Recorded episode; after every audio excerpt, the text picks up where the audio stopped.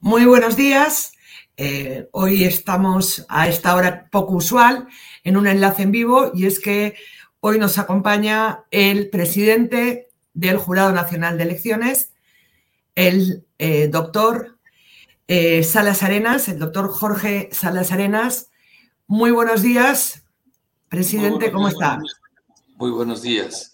buenos días, o ya son mejores que ayer, porque ayer para, nuestra para nuestros televidentes, eh, la mayoría debe saber, pero si no les comentamos, que se desató un gran escándalo por los dichos del empresario, hoy con dos años de detención eh, preventiva eh, que ha dictado el Poder Judicial en su contra. El empresario Zamir Villaverde declaró ante la comisión, desde el penal, pero ante la comisión de fiscalización del Congreso, que tenía como demostrar que el presidente Pedro Castillo había eh, sido la cabeza de todo un complot para hacer un fraude electoral, eh, para pasar a segunda vuelta, para pasar la primera vuelta y, pasar, y ganar en la segunda vuelta. Em, y el empresario que bueno, tiene un largo prontuario, eh, este empresario tiene un largo prontuario de cárcel, de denuncias.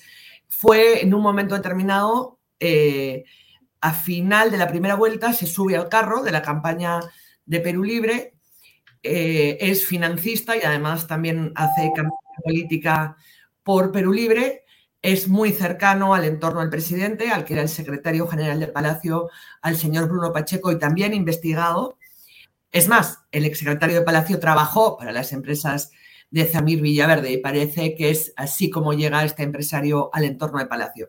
Y lo que ha dicho es que tiene como demostrar que hubo fraude electoral urdido por Pedro Castillo, su entorno, y que a usted le pagaron 80.000, no sabemos si soles o dólares, para que revirtiese el resultado en primera vuelta. Bueno, primero hay que decir que los resultados electorales en primera vuelta y en segunda, quien los da el conteo lo hace la OMPE, que es otro órgano electoral. Pero lo señalan a usted, lo señala a usted y dice que tiene como probarlo. Además, parece que se quiere acoger a la colaboración eficaz. Entonces, la primera pregunta es: ¿Usted conoce a Zamir Villaverde, presidente? No, porque lo miro en la televisión en la televisión, nada más que en la televisión. Él, él y su abogado han hablado de una eh, triangulación. Él no dice que habló con usted directamente para eh, trabar, eh, tramar y concretar el fraude electoral para que Pedro Castillo alcanzara la presidencia. Él lo que dice que hubieron, hubo otras personas involucradas. Habla del exsecretario Bruno Pacheco, habla de un tal señor Mesa, que tengo entendido que era alcalde o fue alcalde de Boraz, y habla también de la exalcaldesa eh, Silvana eh, eh, Barneda. ¿Usted conoce a alguno de estos personajes? ¿Al señor Mesa, alcalde, o a Barneda? A ninguno, a ninguno. Al señor exsecretario general lo he visto también por la televisión. A las otras personas no las conozco. Usted eh, sabe utilizar el FaceTime porque lo que han dicho es que lo que ha dicho Zamir Villaverde, que todo fue una triangulación de llamadas a través de FaceTime. ¿Usted utiliza FaceTime, FaceTime señor Salas? tengo entendido porque me he enterado. Bueno, no soy pues tecnológico, no soy, no soy una persona que por la edad además esté muy vinculado a los temas. No uso iPhone y tengo entendido que el FaceTime es una particularidad del iPhone. No tengo, no uso, no sé. ¿Por qué cree que ha salido con, a decir esto? ¿no? Además, cuando parece que se quiere acoger este empresario que estaba comprometido en, una investigación por corrupción, eh, el Poder Judicial eh, ha, dictado dos años de detención para él eh, porque está, estaría involucrado en, en, esta red de corrupción enquistada en el MTC donde se dieron obras a empresas chinas, a empresas nacionales, junto con los sobrinos, al menos uno de los sobrinos del presidente Pedro Castillo. Entonces él está en pleno proceso y parece que lo que quiere es conseguir eh, la colaboración eficaz. Pero para que un colaborador eficaz sea declarado como tal, tiene que dar información veraz y oportuna. Y del asunto objeto de la indagación. Bueno, es que él estaba ofreciendo, supongo, la oportunidad de colaborar eficazmente en el tema que lo involucra, en los manejos económicos, presuntamente delictivos por los que él está, este, si es que es el caso de que quiera acogerse a la colaboración, no lo sé. Pero este, respecto de esta materia, no hay investigación. Así que si él quiere ofrecerse, si quisiera alguien, diré mejor, ofrecerse como colaborador, tendría que reconocerse coautor o partícipe del delito, en principio. ya. En segundo lugar, no es posible lo que él dice, no es materialmente posible. No es factible que el presidente del Jurado Nacional de Elecciones intervenga cambiando la ubicación de los intervinientes en la primera vuelta electoral para colocar al primero o a la, presunta primera como, como segunda y al, eh, al presunto ganador como tercero y hacer un juego de números como que fuera una cosa este, de mover fichas en algún tipo de abaco o cosa por el estilo. No es así. El AOMP tendría que verse involucrada. Tendría que verse involucrados también todos los fiscalizadores que intervinieron, o por lo menos los que intervinieron en la última parte. Tendría que ver la, la Defensoría del Pueblo, la Fiscalía.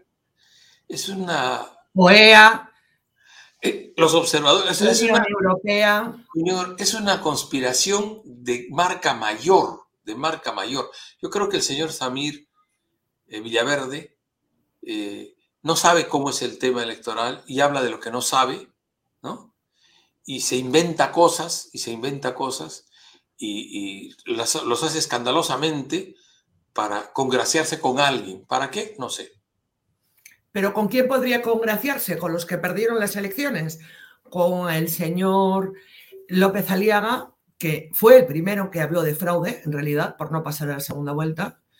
¿O con la señora Keiko Fujimori, que en realidad, en honor a la verdad, nunca terminó de reconocer los resultados electorales, ¿no? Sí, pues, sí. Y supongo que son los posibles congraciables, ¿no?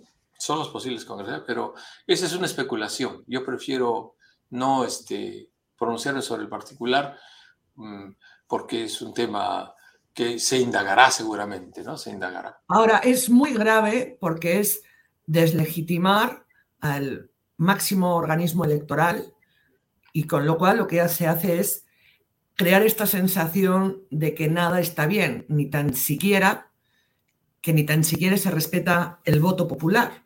Y eso es muy grave. Eso es realmente lo más desestabilizador que se puede dar en un país, más allá de una crisis política o sanitaria. O...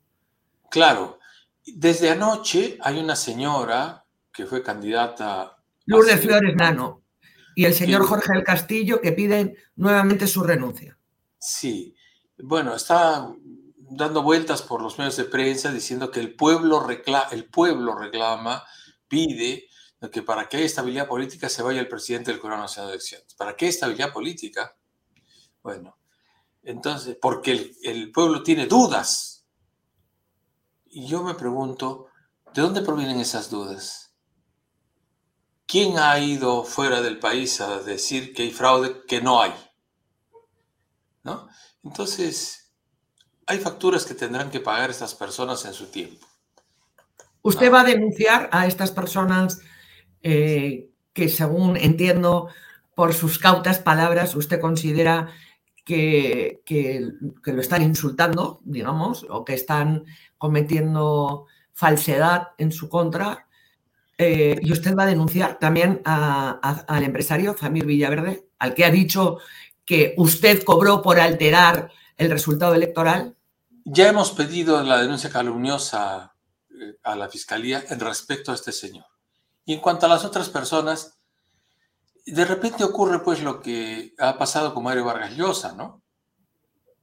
Que ha dicho hoy día, ha salido publicado, en el país de eh, Uruguay o Paraguay, Uruguay me parece, que las elecciones fueron limpias en el Perú y que la gente votó mal. Entonces, eh, habrá que entender que lo malinformaron. ¿Sí? Entonces, este, de repente, las personas que están en este momento un poco alteradas, eh, entiendo, porque no han entendido bien cómo son las elecciones y son capaces de asumir como cierto lo que no es cierto, de repente se arrepienten más luego, pues, ¿no? Y se excusan. Ahora, eh, ellos insisten, eh, Lourdes Flores Nano, Del Castillo, Cheput, insisten en que todo esto hubiera quedado oleado y sacramentado si es que se hubiese hecho la auditoría, la, la auditoría de Marras, ¿no? Como se hizo en Bolivia para despejar cualquier duda. ¿Cree que fue un, error no haber hecho esa auditoría? No, no, no. Mire usted, los plazos eh, durante el periodo de ejecución de las elecciones son muy cortos. ¿Sí? ¿Quién pidió la auditoría en Bolivia? La pidió el gobierno, el propio gobierno. Y la OEA no tuvo inconveniente en realizar la auditoría que pidió el gobierno. Y las elecciones pues fueron objeto de una objeción muy fuerte. En el Perú no lo ha sido. Claro, es que ellos también, esta, eh, eh, este grupo de personas que siguen con la teoría del fraude, también meten en la colada al expresidente Sagasti. Pero, ¿qué cosa de... A ver, veamos si es posible una falsificación como la que... Eh, una alteración de, los, de las mesas como la que ellos, de los componentes de mesa como la que estas personas señalan el 100%, el 100%, la totalidad, el 100% de los miembros de mesa en primera y en segunda vuelta, el 100% han cobrado los emolumentos que les pagó la OMP. Se les ha depositado sus cuentas, este, han cobrado en ventanilla del Banco de la Nación, han cobrado en sus tarjetas, en fin, de las formas que fuera, el 100%. ¿Qué significa eso? Que el 100% de los miembros de mesa estuvo presente en los actos de la elección. Por lo tanto, no es posible que le hayan falsificado la firma en el acta o que lo hayan sustituido al miembro de mesa. Es ilógico, irracional seguir con esa eh, falsa ese falso discurso. Ninguna persona ha denunciado que lo suplantaron. Ninguna persona de los miembros de mesa ha denunciado que falsificaron su firma. Claro, pero ellos insisten eh, en, que hay 400 mesas del llamado Perú Profundo donde Keiko Fujimori recibió una alta votación en primera, vuelta y en segunda vuelta no recibió no recibió votos en estas 400 mesas. Y es más, eh, ayer la ex candidata a la presidencia, la pepecista Lourdes Flores Nano, sacaba punta al, a, la nota de prensa, al comunicado que, sacó, que sacaron ustedes, el Jurado Nacional de Elecciones, diciendo, ah, el jurado dice que eh, ellos, que su organismo no ha cometido ningún fraude. Entonces, que habrá que mirar a la OMP. Es una lástima que esté buscando, que esté cazando brujos y brujas. Es una lástima, es una lástima. La cosa es que no acepta un sector el resultado de las elecciones. Su mentor más eh, importante acaba de reconocer internacionalmente que las elecciones fueron correctas, como lo ha hecho la comunidad internacional. Supongo que el señor Vargas Llosa Ahora se habrá puesto a meditar en si él está en contra de lo que la Unión Europea, la OEA y los países del mundo han reconocido como valedero, si va a seguir en esa como cabeza de, puente de, esa, de ese fraude del fraude o, o no, y ha decidido tomar una decisión inteligente. Claro, pero usted sabe que habla, habla que algo queda, ¿no? y estamos a puertas, estamos a puertas de elecciones municipales y regionales. Nuevamente es poner en cuestión al máximo órgano electoral a puertas de unas elecciones que van a ser complicadas. Sí, claro, claro. Está claro que está, es, es como, como la luz del día que eso puede ocurrir. Y de hecho ya está ocurriendo seguramente. Y no será raro escuchar que algunos candidatos regionales o municipales eh, anticipen el fraude o digan que hay fraude, etcétera. Y entonces este, vamos a tener, por tanto, conflictos de esa naturaleza sembrados por las dudas que algunas personas están interesadas en sembrar.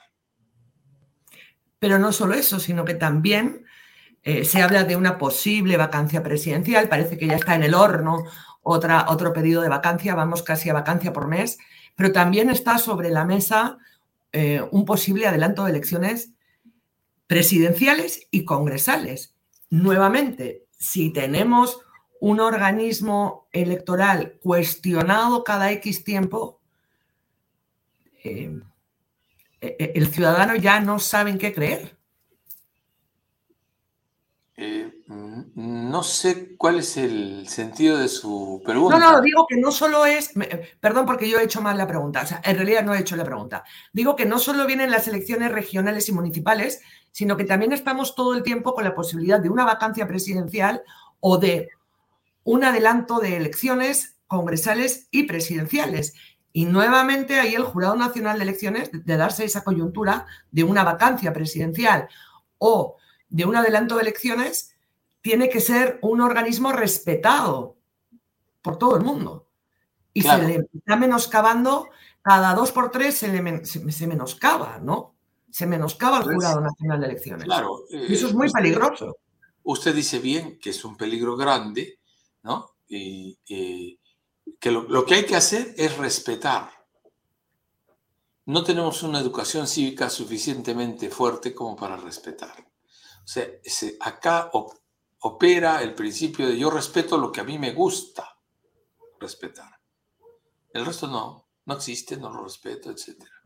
Ahora, también eh, uno piensa, eh, Zamir eh, Villaverde es una persona que viene de tener empresas de seguridad, que ha sido procesado, que ha estado en la cárcel.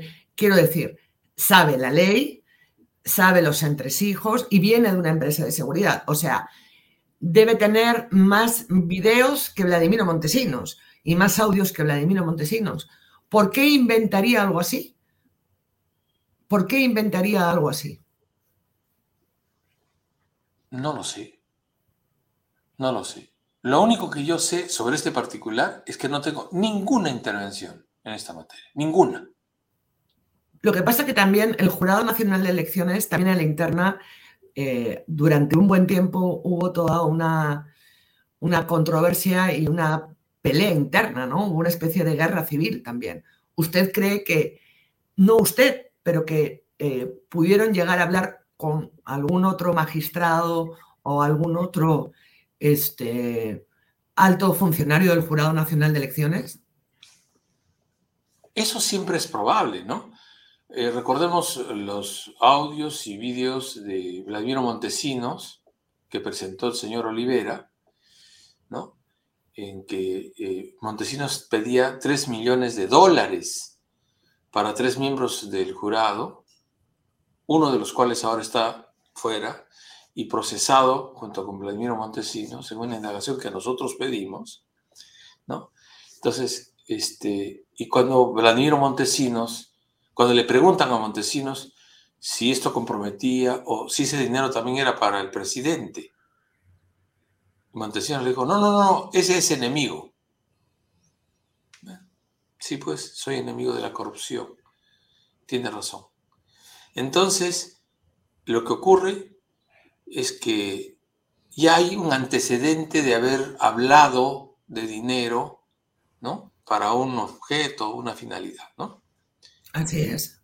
Yo no puedo decir que esta persona, y mucho menos que los otros dos miembros del Pleno de ese tiempo, estuvieran comprometidos. No lo creo. No puedo decir tal cosa. ¿Podría haber alguien que se ha tomado el nombre de algún miembro del Pleno, que se vea, no sé. ¿Podría haber alguien que hubiera obrado mal dentro del Jurado Nacional de Elecciones? Tampoco lo sé. Y si existiera esa persona, habría que ver quién es para que responda por lo que hizo.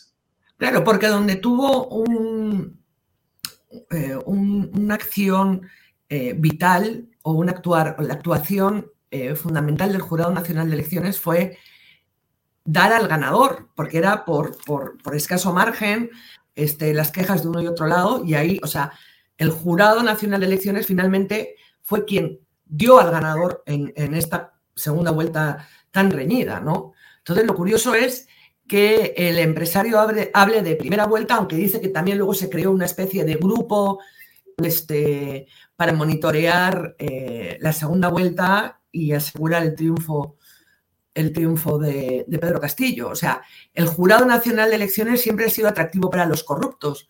¿Por qué? Si no hacen el conteo de votos. Porque finalmente si hay una controversia son los que dirimen, los que deciden. Pero allí se habla de cambiar el orden Sí. Eso el jurado no lo puede hacer. Pero el jurado sí que, si hay una controversia o hay una pugna, como pasó en segunda vuelta, finalmente es quien decide. Por eso es atractivo para los corruptos el Jurado Nacional ah, de Elecciones. yo le voy a decir que el Ministerio Público, el Poder Judicial, el Jurado Nacional de Elecciones, el Tribunal Constitucional están en el ojo de los dictadores, siempre. La historia en el Perú así lo señala. El copamiento, el manejo eh, de, los, de estos organismos es vital para mantener sus perspectivas, ¿no? Claro, porque es el que baja o sube el dedo a, candidatos, ¿no?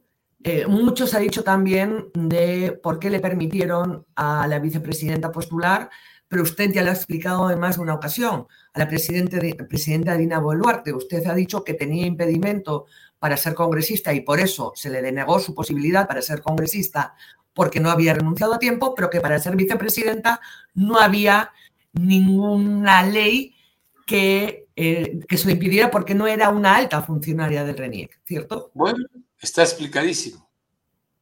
así, así fue, esa fue la razón. Exactamente. Pero además hay que señalar que esto no llegó a ser decidido por el Jurado Nacional de Elecciones. Esto, esto último no lo decidió el Jurado Nacional de Elecciones. Jurado especial. El Jurado Electoral Especial, porque la apelación que se produjo, la apelación que se produjo, fue defectuosa por falta de pago de tasa y ahí quedó. Un tiempo después, propusieron, una persona propuso la nulidad, de un tema que ya no corresponde. No, había una posibilidad de una declaración de nulidad de un asunto que quedó firme. Y ahí quedó. Sin embargo, sí que se le permitió, el Jurado Nacional de Elecciones sí que permitió la postulación de Rafael López Aliaga, que también estuvo en, controversia, porque había un vacío legal ahí o porque no había una ley este, que se lo impidiese nuevamente. Era un, tema, era un tema de este, dádivas Ayer en una entrevista que di al señor Chincha, equivocadamente yo me refería a otro tema, no recordaba bien, pero no, he verificado. Era un tema de dádivas, de dádivas, ¿no? Prometió, prometió. Pero no y La ley, y la ley, la ley no hablaba de promesa con castigo de, de separación. Entonces, no tenía sentido. En el reglamento del jurado hablaba de promesa. O sea, el juramento excedió lo que decía la ley. No lo aplicamos. No lo aplicamos porque era lo que correspondía. No hemos regalado nada al señor López Aliaga. Hemos hecho con él lo que en justicia había que hacer. Y él continuó. Pero usted cree que hay alguien detrás del empresario Zamir eh, Villaverde para crear todo este escándalo, ¿no? Eh, y que otros recojan el guante, digamos. Pero ¿quién estaría detrás? ¿Usted cree que estaría... Mm, me ha, dado a entender que los posibles serían Rafael López Aliaga o Keiko Fujimori. ¿Cree que ellos pueden estar detrás? La verdad es que no sé cuántos están detrás. No sé cuántos están detrás, así que no me atrevería a decir eso. No sé si son dos o si son diez los que están detrás. Y no sé si son políticos todos. Pero cree que hay políticos detrás. Me parece que sí, pero esa es la intuición que yo tengo, ¿no? ¿Usted siente que, están, que hay una campaña de acoso y, y derribo en su contra? A tal punto que he merecido el respaldo de la Comisión Interamericana de Derechos Humanos para cautelar mi seguridad personal y la de mi familia, ¿no? y el desempeño de mis funciones como presidente del Jurado Nacional de Elecciones. ¿Qué sucede, eh, señor Jorge, si eh, el empresario Zamir Villaverde, o esto es un bluff, ¿no? Que, en un intento de desestabilizar o de congraciarse o de probar a ver si no acaba reventando ya el gobierno un rumor sin pruebas, porque no ha presentado hasta ahora ninguna prueba. Eh, en los próximos días el señor Zamir Villaverde va a ser eh, interrogado nuevamente por la fiscal, por la fiscal que lleva su caso, porque él, ha abierto otro caso, ¿cierto? Este, pero ¿qué pasa si él presenta audios de personas hablando con otras personas del Pleno del Jurado Nacional de Elecciones de aquel momento? ¿Qué, qué sucede si hay audios con otros funcionarios del Jurado Nacional de Elecciones. ¿En qué posición dejarían a la institución? Este, ¿En qué posición la dejarían? A ver, eh, dependiendo, ¿no? Habría que ver con quiénes. O sea, estamos haciendo nosotros aquí una especulación. Sí. Una especulación. Dependiendo con quiénes. El Jurado Nacional de Elecciones ¿Puede torcer los resultados de las ánforas? No los puede torcer. Entonces, eso no quita que si hay eh, reuniones ilegales con fines protervos, aunque fueran imposibles, pueda pasar desapercibido. Si existe una cosa de esa naturaleza, lo que tiene que hacer el Ministerio Público es proceder. Y si nosotros la descubriéramos, nosotros la denunciaríamos. Eso es. Usted eh, garantiza unas elecciones regionales y municipales conforme a ley. En lo que respecta al Jurado Nacional de Elecciones, que lo que ve es antes de las elecciones las tachas a candidatos o a partidos políticos y después ya, de una vez dados los resultados, el conteo, eh, lo que hace es absolver las, las posibles pues, eh, dudas o, quejas que interpongan los partidos, ¿no? Si es que la elección ha sido muy ajustada, ¿no? Mire usted, eh, yo guardaré por siempre las hermosas palabras del señor embajador de la Unión Europea, que sin haberle pedido nada, tuvo para con, para, con mi persona.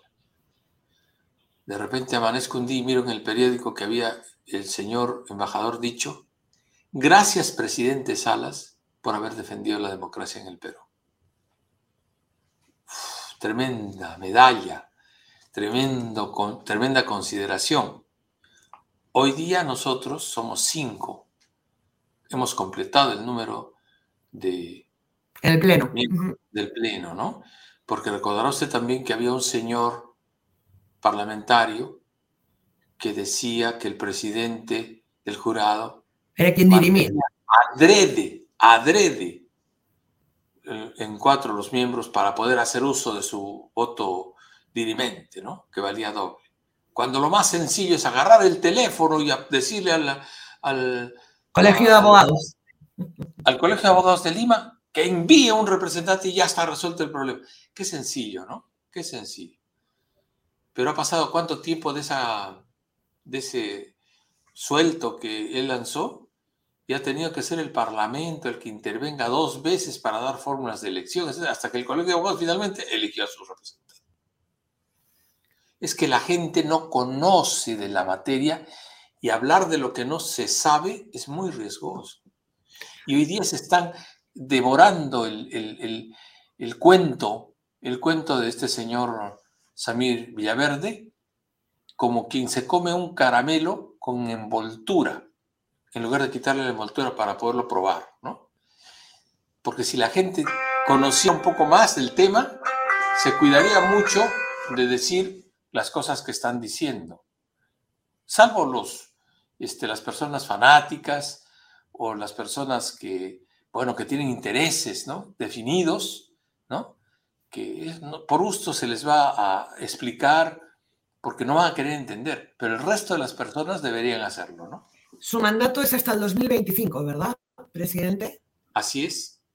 Eh, usted, aparte de su trayectoria en el Poder Judicial, este, y como buen arequipeño, es firme y es, es recio, pero en algún momento ha pensado, esto no me compensa, voy a dejar el cargo y que otro se coma el problema. Bueno, este, todas las personas siempre preguntamos, ¿no? ¿Y esto cómo va? ¿Y cómo va a ir? Etcétera, ¿no?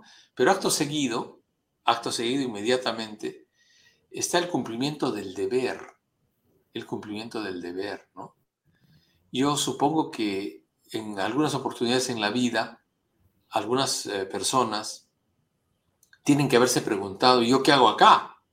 ¿No? Si podría estar más cómodo qué sé yo, haciendo otra cosa, ¿no?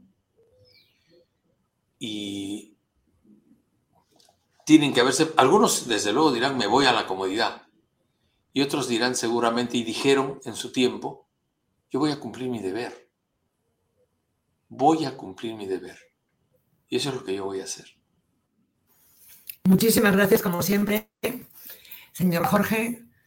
Un gusto y aquí para lo que necesite tiene epicentro para cualquier eh, información, mensaje o para lo que usted necesite. Muchísimas gracias, como siempre. Le agradezco mucho y aprovecho su tan especial programa para decirle a la ciudadanía que tengan la tranquilidad y la serenidad para analizar la información, que no se dejen llevar por lo primero que se dice o por la espectacularidad de lo que se dice o cómo se dice.